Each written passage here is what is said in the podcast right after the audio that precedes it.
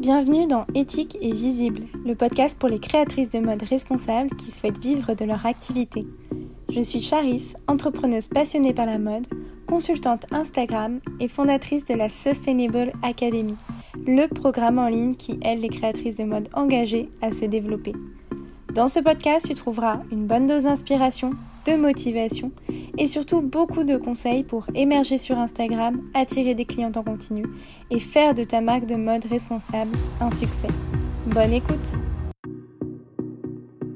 Hello et bienvenue dans ce tout premier épisode d'éthique et visible de l'année 2023. Euh, je te souhaite d'abord une merveilleuse année, tous mes meilleurs voeux et j'espère que cette année sera synonyme de sérénité, de découverte, de joie et de développement personnel comme professionnel. J'en profite pour te dire que si tu as envie de faire un petit bilan de ton année 2022 avant de passer à 2023, je t'invite à écouter l'avant-dernier épisode d'éthique et visible euh, qui est à ce sujet afin de faire le point et de repartir tout simplement sur de bonnes bases. Je ferme la parenthèse pour revenir au sujet du jour, les tendances Instagram 2023. Alors, qu'est-ce que j'entends par tendance Instagram déjà? Je t'avoue que je ne suis pas trop fan euh, de ce terme qui fait allusion à quelque chose euh, d'éphémère et de jetable, mais cela reste le meilleur mot selon moi pour décrire ce dont je vais te parler dans cet épisode. Chaque année sur Instagram et sur les réseaux sociaux en général, on voit des formats, des contenus, des manières de s'exprimer ou d'aborder certains sujets euh, se répéter un peu partout et être finalement attendus par euh, les utilisateurs. Par exemple, en 2022, il y a eu un avènement des Reels euh, qui existait déjà, qui était déjà là en 2021, mais ils ont vraiment cartonné cette année, ils ont vraiment été mis, entre guillemets, sur le devant de la scène plus particulièrement euh, les reels très courts, dynamiques, avec euh, une petite musique en fond, un peu de texte et euh, un scénario qu'on voyait encore une fois partout.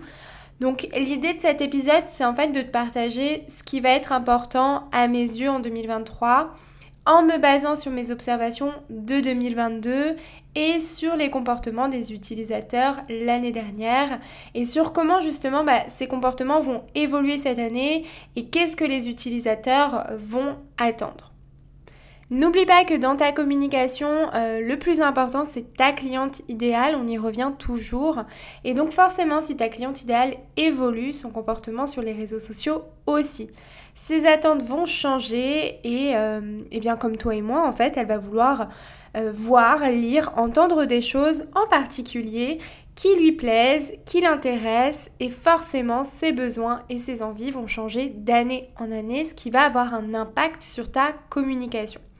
Si on reprend l'exemple des Reels, euh, je pense qu'on a tous été un peu lassés par ces vidéos qu'on voyait tout le temps sur plein de comptes et euh, parfois même avec exactement le même texte.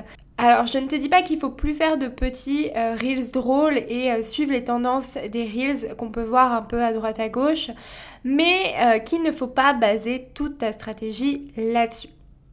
Alors bien entendu, je ne peux pas te donner dans cet épisode les envies précises de ta cliente idéale, euh, puisque euh, vous toutes qui m'écoutez avez des clientes idéales très très différentes. Mais je vais quand même te dire euh, ce qui selon moi peut faire mouche en 2023 et peut te permettre en tant que marque de mode éthique de tirer ton épingle du jeu. Avant de rentrer dans le vif du sujet, sache qu'Instagram a publié son Trend Report qui annonce, euh, donc ils font ça depuis deux ans déjà, les centres d'intérêt des moins de 25 ans, slash la génération Z, et les sujets qui vont le plus les intéresser sur Instagram en 2023. Eh bien, tiens-toi prête puisque la très bonne nouvelle, c'est que dans les 9 sujets qui passionnent de plus en plus la jeune génération, on retrouve la mode durable et en particulier l'upcycling et la seconde main. On peut donc espérer que les comptes liés à ces sujets, dont le tien bien entendu, connaissent un engouement sans précédent cette année et ça c'est une très très bonne nouvelle à garder en tête. Donc justement l'idée ici ça va être encore une fois euh, de mettre toutes les chances de ton côté en, euh, en prenant un peu d'avance en fait sur, euh, sur les attentes des consommateurs et des utilisateurs en 2023. La première chose à avoir à l'esprit selon moi 2023 lorsque tu communiques, c'est que les gens sont de plus en plus renseignés sur l'éco-responsabilité.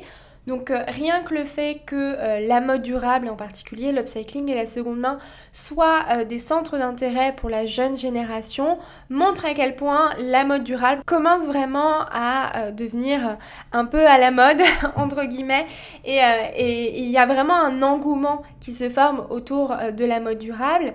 Et donc forcément, vu qu'il y a cet engouement, ça veut dire aussi que derrière les gens, génération Z ou non, s'intéressent à la mode éco-responsable et veulent comprendre ce qu'est une marque éco-responsable, pourquoi c'est important de privilégier certaines matières et euh, elles ont envie, bien entendu, ces personnes, de savoir aussi dans quelles conditions sont confectionnés euh, les vêtements qu'elles achètent. Alors parmi les personnes qui sont euh, renseignées plus ou moins sur l'éco-responsabilité, parce que je trouve que c'est quand même euh, un peu difficile aujourd'hui, même quand on ne suit pas de compte de marque de mode éthique, euh, de ne pas savoir ce qui se passe, notamment vis-à-vis de la fast fashion qui est beaucoup critiquée sur les réseaux sociaux, et c'est une bonne chose. Donc pour moi, je trouve ça un peu difficile de, de ne pas savoir ce qui se passe, on va dire. Donc parmi les gens, il y a toujours des gens qui s'en fichent complètement, d'autres qui essayent de consommer moins à défaut de consommer mieux, et d'autres qui vont essayer de repérer des marques qui pourraient réunir tous leurs critères de base en ajoutant celui de l'éco-responsabilité. Le problème, euh, c'est qu'il y a encore un gros travail de pédagogie à faire et que certaines personnes sont encore un peu perdues, notamment face au greenwashing, et euh, qu'elles n'arrivent pas encore à bien repérer euh, les, vraies marques éco-responsables entre guillemets, puisqu'on le sait aussi, derrière, euh, vu que la mode durable prend de l'ampleur, eh bien certaines marques vont tenter de s'approprier les codes de la mode éco-responsable, même si elles en sont très loin.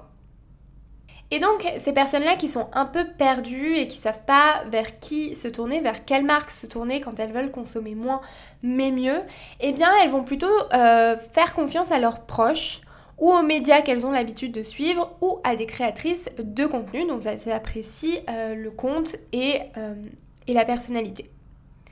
Donc en fait, lorsqu'elles vont découvrir ta marque, soit par ce système de bouche à oreille, ou euh, grâce à une bonne stratégie de communication qui place les contenus de ta marque dans son fil Explorer par exemple, eh bien elles vont s'abonner si cela les intéresse, mais elles vont rester tout de même sur leur garde. C'est-à-dire que c'est pas parce qu'il y a cet engouement autour de la mode durable et que euh, les gens ont moins de problèmes à suivre une marque de mode éthique euh, sur Instagram et qu'ils cherchent justement de nouvelles marques de mode éthique qu'ils vont acheter derrière. Même si, comme je te le disais un peu plus tôt, elles ne repèrent pas forcément les signaux du greenwashing, elles vont rester méfiantes et vont être frileuses à dépenser plusieurs centaines d'euros dans les pièces d'une marque qu'elles ne connaissent pas. Soyons honnêtes, si tu peux très bien vendre tes pièces sans avoir 10 000 followers, la notoriété de ta marque, c'est-à-dire concrètement sur Instagram ton nombre de followers, a un rôle à jouer dans la facilité qu'a ta communauté à passer à l'action et à acheter chez toi. Donc, encore une fois, euh, la notoriété, forcément, elle va te permettre de transformer plus rapidement ta communauté en cliente. Et en attendant d'avoir cette belle notoriété, eh bien, euh, ta communauté va devoir passer par plusieurs étapes avant de se transformer en cliente et créer un lien de confiance surtout avec ta marque. Une marque qui a 10 000 followers et qui a la bonne stratégie de communication, j'insiste là-dessus parce que pour moi les deux vont ensemble, aura plus de chances de transformer rapidement un abonné en client qu'une marque qui a une bonne stratégie de communication et 500 followers. Alors ça paraît complètement injuste, mais si tu te mets à la place euh, du follower, c'est logique. Avant de craquer pour une robe à 120 euros, ton abonné a besoin d'être rassuré. Et du coup, pour moi, l'une des premières tendances en matière de communication pour les marques de mode éthique en 2023 sera de rassurer leur communauté en prouvant en quelque sorte leur bonne foi. Alors ça, ça va passer par plein de choses différentes. Moi, je vais mettre en lumière trois choses. La transparence, la pédagogie ludique et la preuve sociale. Déjà, on va commencer dans le désordre par la preuve sociale. La preuve sociale, c'est tout simplement le fait de partager des avis clients. Euh, c'est un contenu redoutable pour moi pour aider ta communauté à sauter le pas et à acheter. Forcément, si une personne voit qu'il y a des retours positifs sur euh, tes pièces, elle sera moins frileuse à acheter. Donc la preuve sociale est hyper importante en 2023 pour sauter les barrières et rendre ta communauté moins frileuse. Ensuite, pour la transparence, il va s'agir d'expliquer clairement tes choix en matière de production ou de tissu. Ne prends rien pour acquis, même si tu as l'impression de te répéter, même si tu as l'impression que pour les gens c'est compris, c'est su, c'est acquis, explique encore et encore euh, pourquoi tu as fait ces choix-là. Par exemple, si tu décides euh, de baser ton business model sur la précommande, explique ce qu'est ce système de vente un peu particulier, ce qu'elle permet à la fois pour toi et pour ta cliente idéale. Euh, ne sois vraiment pas avare euh, de détails en gardant en tête que ce qui importe le plus, ce sont les conséquences ou les bénéfices de ces choix sur tes clientes. Plus tes abonnés comprendront tes choix et ta démarche éco-responsable, plus elles auront compris quels sont les avantages euh, d'acheter chez toi ou de, passer par un système de précommande par exemple, moins elles seront réticentes à acheter car elles ne seront plus dans le flou. Et c'est ça l'importance de la transparence, c'est de ne pas laisser ta communauté dans le flou, car une communauté qui est dans le flou, qui ne comprend pas trop comment ça fonctionne, euh, qui ne comprend pas trop pourquoi tu as fait ces choix-là, eh bien c'est une, c'est une communauté qui n'achètera pas ou alors qui va se tourner vers d'autres marques pour passer à l'achat. Enfin, euh, la troisième chose pour euh, justement euh, essayer de baisser un peu la garde de ta communauté ou de ta cliente idéale en général, c'est la pédagogie. Comme je te le disais tout à l'heure, euh, même si les consommateurs commencent à avoir les clés pour bien consommer, ils ne sont pas tout le temps au fait sur tout et euh, sont encore parfois bernés par des marques. Euh, je suis sûre qu'il y a des, marques là qui te, qui te viennent à l'esprit quand je te dis ça, mais des marques qui jouent avec les mots et qui font passer certaines choses comme certaines matières pour éco-responsables alors que pas du tout. Donc le but c'est pas de transformer ton compte en page Wikipédia, euh, ça, ça a été beaucoup fait par les marques de mode éthique au début, c'est-à-dire vraiment d'expliquer tout dans les détails avec des mots parfois un peu trop techniques. Euh, c'est du contenu qui marche plus sur Instagram. On veut plutôt quelque chose de ludique. Euh, on veut des exemples, on veut des analogies, on veut comprendre facilement.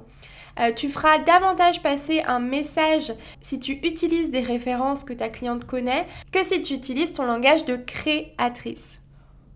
Alors oui, à la pédagogie autour de l'éco-responsabilité, honnêtement, je pense qu'aucune marque de mode éthique ne peut se passer euh, de parler d'éco-responsabilité, même si je te dis souvent que ça ne doit pas définir ta marque, il faut toujours en parler. Mais cette pédagogie doit être ludique. Euh, tes contenus ne doivent pas être remplis de termes techniques, de faits chiffrés et faire 3 km de long. Ça, c'est bon pour les médias spécialisés. Si tu veux sortir du lot en 2023, il faut que tu rendes l'éco-responsabilité attractive en faisant des analogies par exemple dans lesquelles ta communauté peut se retrouver. Ça peut être aussi en proposant des tutos ou des tips pour reconnaître une pièce de qualité. Je te disais dans l'introduction qu'Instagram avait euh, mis en avant le fait que la jeune génération était de plus en plus intéressée par la mode durable et notamment l'upcycling et la seconde main. Et si tu prends en particulier l'upcycling, ça va être dans le fait de faire avec ce qu'on a et de recréer des vêtements, ça j'en vois tout le temps maintenant dans les reels, euh, de faire en fait des, de proposer des DIY, des tutos euh, pour faire ses propres pièces. Alors en tant que marque, c'est un peu compliqué bien entendu puisque toi tu fais tes pièces et tu veux les vendre, mais il y a cette idée de tutoriel que j'aime beaucoup, euh, d'expliquer qu'on peut faire avec ce qu'on a et qu'avec un seul même vêtement acheté chez toi par exemple, eh bien on peut euh, le porter de différentes manières et avoir des looks totalement différents, des styles totalement différents. Donc l'idée de tuto, de tips, euh, d'analogies, d'exemples, de références, eh bien tout ça, ça va être hyper intéressant pour rendre euh, le contenu éco-responsable plus fun, plus léger et plus attractif. Pour résumer donc cette première tendance, en 2023, il va falloir rassurer ta cliente idéale qui est méfiante pour qu'elle te fasse confiance et lui donner aussi les clés pour mieux consommer et ne pas se faire avoir des marques qui semblent éco-responsables au premier abord, mais qui ne le sont pas du tout quand on creuse un peu. Deuxième tendance que je vois venir côté communication et qui était déjà présente finalement en 2022, mais pas assez à mon goût, c'est le fait de replacer sa communauté au centre de sa communication. On dit définitivement au revoir en 2023 aux abonnés spectateurs qui ne sont là que pour lire et liker tes publications. On veut de l'interaction et on veut montrer surtout que ta communauté est au centre de ta marque. Ici, tu vas le voir, ça rejoint un peu ce que je te disais juste avant autour de la méfiance des consommateurs qui ont besoin d'être rassurés puisque le fait d'inclure ta communauté euh, dans la vie et dans le développement de ta marque va permettre de créer un lien de confiance avec tes abonnés et de supprimer les barrières qui pourraient les empêcher aujourd'hui d'acheter. Concrètement, qu'est-ce que j'entends par replacer ta communauté au centre de ta communication? Eh bien, premièrement, tu vas tout simplement t'adresser directement à ta communauté lorsque tu parles, euh, par exemple en face caméra, ou que tu écris une légende, un texte en story, etc. Ça paraît vraiment tout bête comme ça, mais ce n'est pas forcément un réflexe pour tout le monde. En fait, il faut que tu utilises le plus souvent possible le tu ou le vous selon la manière dont tu as l'habitude de t'adresser à ta communauté. Il faut que celle-ci se retrouve dans ce que tu dis et se sente incluse lorsque tu prends la parole.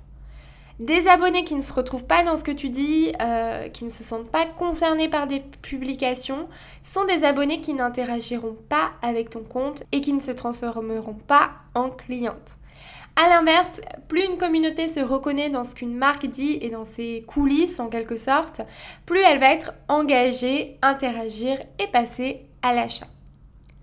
Alors bon, ça c'est un peu le béaba si tu veux, euh, mais au-delà de t'adresser directement à ta communauté en utilisant le tu, le vous, en les interpellant, en leur posant des questions ou encore en utilisant les stickers d'interaction en story, tu peux aller beaucoup plus loin et inclure ta communauté dans ton processus de création. Ça, pour moi, inclure ta communauté dans ton processus de création, c'est vraiment la deuxième tendance de 2023. Si tu veux, encore une fois, t'adresser directement à ta communauté, faire en sorte qu'elle se reconnaisse dans ce que tu dis, pour moi, c'est la base et aucune marque ne devrait laisser sa communauté dans une posture passive. Mais le fait d'inclure sa communauté dans son processus de création, c'est pour moi le truc en plus qui peut tout changer et qui est de plus en plus attendu par les consommateurs. Il y a des marques comme Asphalt, Patine ou encore je ne sais quoi qui ont basé leur business model dessus et qui proposent régulièrement à leur communauté euh, des sondages pour connaître leurs envies et leurs besoins. Et en fait, euh, c'est assez intéressant parce que c'est vraiment en fonction des réponses reçues que ces marques vont créer leurs produits euh, et, parfois, elles partent totalement d'une page blanche. Je me souviens, il y a quelques mois maintenant, j'avais reçu un questionnaire d'asphalte euh, qui disait grosso modo, voilà, on veut faire un jean et on a besoin de vous. Et donc j'ai rempli le questionnaire euh, parce que ça m'intéressait de, savoir ce qu'ils mettaient dedans. Et il y avait vraiment beaucoup, beaucoup de questions. Et, euh, les questions étaient très précises. Euh, par exemple, il y avait des questions sur le délavage avec différentes photos. des questions sur, sur, la couleur aussi au-delà du délavage, sur la coupe. Et sur des petits détails comme la fermeture, les poches arrière, etc. bref, en gros, c'était vraiment à leur clientèle ou en tout cas à leur communauté de décider du jean euh, qu'elle voulait voir euh, dans les prochains mois et non à la marque Asphalt d'imposer entre guillemets son style et sa vision. Alors ça pour moi c'est un peu, euh, enfin c'est un business model à part si tu veux. c'est vraiment inclure sa communauté à l'extrême. Je te rassure, tu n'es pas du tout obligé de faire la même chose. Et euh, c'est peut-être ton cas, mais il y a certaines créatrices qui adorent penser leur modèle dans leur coin euh, parce qu'elles ont une vision très précise de ce qu'elles veulent. Et euh, pour moi, c'est génial. À partir du moment où tu connais ta cliente idéale, tu n'as pas besoin d'elle pour créer tes modèles. Par contre, c'est important pour moi de la faire participer quand même à une certaine échelle. L'idée, c'est juste de trouver le bon équilibre entre montrer à ta communauté que son avis t'importe et qu'elle participe au développement de ta marque et garder le contrôle que tu souhaites sur la production de tes modèles. Garde en tête que le fait de demander régulièrement son avis à ta communauté peut aussi booster tes ventes. Si tu proposes ce qu'elles veulent, il y a plus de chances qu'elles achètent tes pièces. Par contre, je ne te recommande pas de créer un modèle euh, qui ne te donne pas envie juste parce que tu as eu plusieurs demandes. C'est pour ça que je te dis qu'il y a une question d'équilibre. Pour moi, si tu crées un modèle euh, qui, ne te convient pas du tout, c'est hyper contre-productif parce qu'une pièce que tu n'aimes pas, c'est une pièce que tu auras du mal à vendre. même si elle t'a été demandée, euh, tout simplement parce que tu n'en seras pas fier et que cela se ressentira dans la manière dont tu en parles. Et, la création est, très importante. Alors moi je dis toujours, la création n'est pas au n'est pas le seul point important euh, d'une marque de mode, mais euh, c'est quand, même, euh, quand même la base. Donc si t'es pas en accord, si t'es pas aligné avec tes créations, il y a un gros souci. De toute façon, il te sera toujours impossible de contenter tout le monde et la décision finale te reviendra toujours. Mais je pense que c'est vraiment important d'inclure à minima ta communauté dans ton processus de développement, juste en leur demandant par exemple quel tissu elles préfèrent, quelle couleur elles aimeraient voir. Euh, si par exemple tu as eu l'idée de reproduire un de tes modèles phares dans une autre couleur, bah, de leur demander quelle couleur elles aimeraient, etc., etc. Ça peut vraiment être des petites choses, mais de voir que euh, tu leur as demandé leur avis, que leur avis t'importe et euh, ensuite que derrière ça se transforme en une vraie pièce, bah, c'est hyper gratifiant pour ta communauté et ça, ça renforce encore une fois ce lien entre ta communauté et ta marque. Enfin 2023 signera pour moi le grand retour de la spontanéité, ça c'est la troisième tendance. Fini les comptes lisses, les prises de parole maîtrisées à 100%, les feeds trop esthétiques. Les utilisateurs sont à la recherche de fraîcheur, entre guillemets, et de spontanéité. Le gros avantage pour moi d'une petite marque de mode éthique, alors quand j'utilise l'adjectif petite, hein, petite parenthèse, ce n'est pas du tout négatif ou réducteur bien entendu, c'est plus dans le sens jeune marque qui n'a pas encore une grosse grosse notoriété. Donc pour moi, une petite slash jeune marque de mode éthique, euh, elle peut totalement se permettre d'être dans une certaine proximité avec son audience et de s'exprimer de manière plus naturelle que les marques traditionnelles. On revient encore au premier point de cet épisode, la méfiance. Eh bien, si tu veux que ta communauté ait totalement confiance en toi, il faut aussi qu'elle te connaisse et qu'elle crée un lien avec toi. Je le dis tout le temps, mais les gens croient et s'attachent davantage à une personne qu'à une marque, c'est normal. Au niveau de ta communication, ne te bride donc surtout pas, suis aussi ton instinct et si tu as envie de dire quelque chose, dis-le. Alors bon, quand même attention à ne pas confondre compte de marque et blog personnel. Tu dois quand même avoir une posture de créatrice slash chef d'entreprise et non pas passer pour la bonne copine qui parle de choses qui n'ont rien à voir avec la marque. D'ailleurs, si vraiment tu sens que tu as plein de choses à dire, euh, mais qui dépassent l'écosystème de ta marque, si je puis dire, rien ne t'empêche de créer un second compte Instagram en ton nom. Personnellement, c'est ce que j'ai fait l'année dernière. J'ai deux comptes professionnels maintenant, un compte Charis et un compte euh, autour de la Sustainable Academy. Euh, ça m'a permis en fait tout simplement de parler davantage de mode sur mon compte en mon nom sans avoir toujours à relier ce sujet à la communication parce qu'avant tout je reste passionnée de mode et j'avais aussi envie de, bah voilà, de parler de certains sujets qui n'auraient juste euh, pas sa place euh, sur un compte comme celui de la Sustainable Academy où je suis là pour vous donner avant tout des conseils et vous aider à développer votre marque de mode éthique. Je m'égare un peu ici, mais en gros, pour revenir à cette troisième tendance, la spontanéité sera très, appréciée en 2022 et euh, cela passe par un lâcher-prise de ta part également. Euh, par exemple, c'est important d'avoir un joli feed. Quand on est une marque de mode éthique, forcément, il faut que tes, tes pièces soient mises en valeur, qu'il y ait un style, une esthétique qui se dégage. Mais ne cherche pas, s'il te plaît, à tout prix que ton feed soit parfait. Déjà parce qu'un feed parfait n'existe pas. Euh, ne te complique surtout pas la vie avec des visuels euh, hyper compliqués à chaque fois, des visuels Canva, euh, avec des éléments graphiques, des textes au-dessus, un contour, etc. Franchement, la majorité du temps, des photos ou des vidéos simples, si elles sont jolies et si elles mettent bien en avant ton produit, suffisent amplement. Pareil pour tes légendes, ne te formalise pas avec des longues phrases bien structurées ou assez soutenues si ce n'est pas ton style. Écris plus ou moins comme tu parles en y mettant bien entendu un peu de forme, mais encore une fois, lâche prise.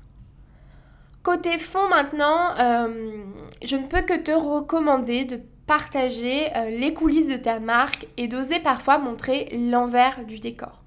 Partager tes hésitations, tes petits problèmes du quotidien ou sur un ton plus positif, euh, montrer ce que tu as réalisé aujourd'hui, comment avance ta prochaine collection, etc. Ce sont des choses qui pour moi font toute la différence, euh, qui vont imprégner les gens, enfin en tout cas les gens vont s'en souvenir, les faire réagir et permettre de créer encore une fois ce fameux lien avec ta marque. Donc on oublie euh, en 2023 les comptes trop léchés, trop cadrés, trop structurés qui donnent une impression de froideur et qui vont créer une distance avec ta communauté. Et puis je pense que de manière générale, que ce soit dans le monde de l'entrepreneuriat surtout, mais même au-delà, il y a eu un ras-le-bol en fait euh, de ces discours euh, idéalisés, du fait qu'il fallait réussir et que cette réussite passait par ça, par ci ces discours qui disent que euh, toi seul es maître de ton destin, euh, que tout t'appartient, que si t'as envie de rien de faire et que t'as pas de résultat, bah, c'est ta faute. Enfin, vous voyez ce genre de discours euh, un peu moralisateur qu'on a vu, vu, vu et revu, surtout encore une fois dans l'entrepreneuriat. Et eh bien ça, on en a un peu ras-le-bol et on a un peu envie de, de voir aussi la, le vrai en fait et, euh, et des personnes authentiques euh, qui montrent leur parcours, qui dévoilent leur parcours avec ses hauts et ses bas. Ça fait toujours du bien et encore une fois je pense que ta cliente idéale euh, pourra encore plus s'identifier à toi si tu lui montres que bah, que bah voilà le modèle de réussite qu'on a envie de propager un peu partout sur les réseaux sociaux est totalement faux, ou en tout cas c'est un modèle, mais, euh, mais il y a autant d'entrepreneurs que de manières d'entreprendre, et je trouve ça intéressant de, de montrer les coulisses euh, de ta marque. Si je devais résumer les trois choses sur lesquelles tu devrais mettre l'accent en 2023 pour répondre aux attentes des utilisateurs, ce serait premièrement L'importance d'être transparente et pédagogue envers ta communauté pour les rassurer, leur prouver qu'ils peuvent te faire confiance et que tu fais vraiment les choses bien. Deuxième tendance, le fait d'inclure ta communauté dans la vie de ta marque, mais aussi et surtout dans la création de tes pièces afin de la replacer au centre de ta communication et de lui montrer à quel point elle est importante à tes yeux. Enfin, troisième tendance, le retour à la spontanéité. Stop aux parettes et aux prises de parole trop guindées. Avant de clore cet épisode riche en informations, j'aimerais attirer ton attention sur le fait que ces tendances, entre guillemets, euh, ne remplacent pas une vraie stratégie de communication. Il y aura toujours des évolutions sur Instagram, des contenus à la mode, des nouvelles fonctionnalités, et c'est compliqué pour toi d'être toujours à la page euh, ou de tout tester, ce qui est totalement normal et ok. Donc en fait, toutes les tendances euh, ne conviennent pas à tout le monde et ça peut te paraître surprenant, mais euh, les gens aussi aiment la routine. Par exemple, si tu as l'habitude de proposer des planches de look à partir de tes pièces, que tu as beaucoup de retours positifs et qu'en fait tu décides d'arrêter parce qu'on te dit que le format vidéo marche mieux que le format simple, bah c'est extrêmement dommage. C'est bien de vouloir tester différentes choses, euh, je te pousserai toujours à le faire, mais ta stratégie, elle, ne doit pas changer tous les 4 matins. Ce n'est pas parce que je te dis dans cet épisode que c'est important d'inclure ta communauté dans ton processus de création que demain tu dois revoir tout ton business model et proposer des questionnaires pour chaque nouvelle pièce que tu as envie de sortir. À toi de piocher dans les tendances dont je t'ai parlé dans cet épisode et de les adapter à ton style, ta personnalité et surtout euh, de les reprendre au regard de ta stratégie. Donc oui, c'est important de connaître les grandes tendances Instagram, les envies et les attentes des utilisateurs, et c'est pour ça que j'ai fait cet épisode. Mais tout ce que tu vas mettre en place dans ta communication doit se faire par rapport à ta propre stratégie définie en amont. Les tendances sont éphémères, ta stratégie, elle, est ta base, ton point d'ancrage qui te permet de proposer le bon message dans le bon format au bon moment. D'ailleurs, si ton principal objectif en 2023 est de créer ta stratégie de communication, la Sustainable Academy, ma formation en ligne dédiée à la communication des marques de mode éthique, réouvrira ses portes à la fin du mois de février. Tu peux d'ores et déjà t'inscrire à la liste d'attente pour recevoir toutes les infos dont je te mets le lien dans la description de l'épisode. Je te remercie d'avoir écouté ce tout premier épisode de l'année 2023. Encore une fois, je te souhaite une merveilleuse année. Euh, j'espère que tous tes vœux se réaliseront et surtout euh, que tu arriveras à concilier euh, ta vie pro et ta vie perso parce que je pense que ça c'est l'enjeu numéro un des entrepreneurs et en particulier des créatrices de mode. Sur ce, je te dis à très vite pour un nouvel épisode des tickets visibles.